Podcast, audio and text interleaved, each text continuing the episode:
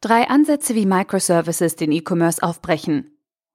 Ein Artikel vom Neotech-Blog, verfasst von Jan Herrmann. Was haben der Kurznachrichtendienst Twitter und Demand-Plattform Netflix und der Onlineshop Zalando gemeinsam? Sie setzen auf Microservices, um Wettbewerbsvorteile auszureizen. Microservices helfen, monolithische Applikationen aufzubrechen und den Time to Market zu beschleunigen. So können beispielsweise Features schneller auf neue Anforderungen des Marktes angepasst werden. Die kleinen, flexibel einsetzbaren Module haben klare Aufgaben und Verbindungen, dabei haben sie einen eigenen Lifecycle, sind unabhängig von Standardsoftware und unterliegen dem Eigentum der Online-Shop-Betreiber. Für Entscheider gibt es drei Möglichkeiten, um mithilfe von Microservices den E-Commerce anzukurbeln.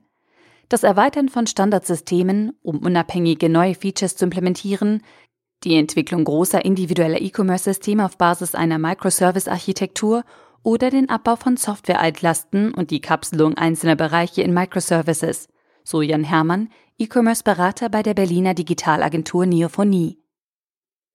Erstens. Das Beste aus zwei Welten. Erweitern von Standardsystemen.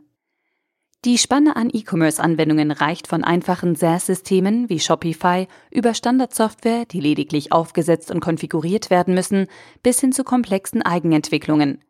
Viele Systeme scheitern jedoch an den individuellen Anforderungen des jeweiligen Online-Shops. Plugins bieten sich dann an, wenn man den Standard des Systems erweitern und auf Kernfeatures zurückgreifen möchte. Microservices hingegen eignen sich ideal dafür, um Erweiterungen fernab der Möglichkeiten der Standardsoftware zu implementieren. Dadurch können komplette individuelle Checkout-Prozesse und komplexe Konfigurationen umgesetzt werden. Zweitens. Content ist King. CMS mit E-Commerce-Lösung kombinieren. Laut der Studie des Content Marketing Forums stiegen allein im deutschsprachigen Raum die Content Marketing Ausgaben 2016 um 18,9 Prozent auf 6,9 Milliarden Euro. Daher wird die Integration eines Shopsystems einschließlich der Verknüpfung von Produktdaten und redaktionellem Content für den Online-Vertrieb immer wichtiger. E-Commerce-Systeme besitzen jedoch in der Regel nur eingeschränkte CMS-Funktionalitäten. Einige Systeme bringen rudimentäre Grundfunktionen für die redaktionelle Erstellung von Content-Seiten mit.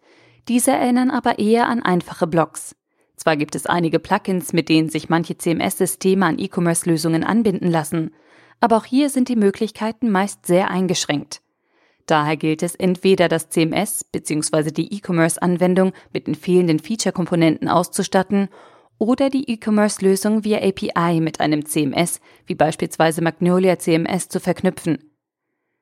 Moderne API-basierte E-Commerce-Lösungen wie Commerce Tools geben die Möglichkeit, ein CMS als Basissystem zu verwenden und um E-Commerce-Funktionen zu erweitern.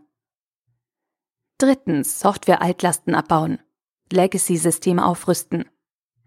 Legacy-Systeme sind über die Jahre gewachsene Anwendungen, die meist sehr aufwendig an die Prozesse und Anforderungen eines Unternehmens angepasst wurden, sei es beispielsweise die Software zur Lagerhaltung oder die Organisation und Abwicklung von Bestellprozessen. Auf lange Sicht sind derartige Software-Altlasten allerdings aufwands- und kostenintensiv. Erweiterungen und Updates können somit nur eingeschränkt umgesetzt werden. Die Wartung, das Überwachen sowie das Fixen von Bugs und wechselseitige Abhängigkeiten gestalten sich zunehmend umfangreicher. Ersetzt man schrittweise Funktionalitäten des alten Systems durch kleine Microservices, kann die Erweiterbarkeit des Systems wiederhergestellt werden. Die Wartungsaufwände reduziert und die Performance des Gesamtsystems kann so durch die Entlastungen gesteigert werden. Für IT-Leiter bedeutet dies vor allem die Wiederherstellung von Beweglichkeit. Der Artikel wurde gesprochen von Priya, Vorleserin bei Narando.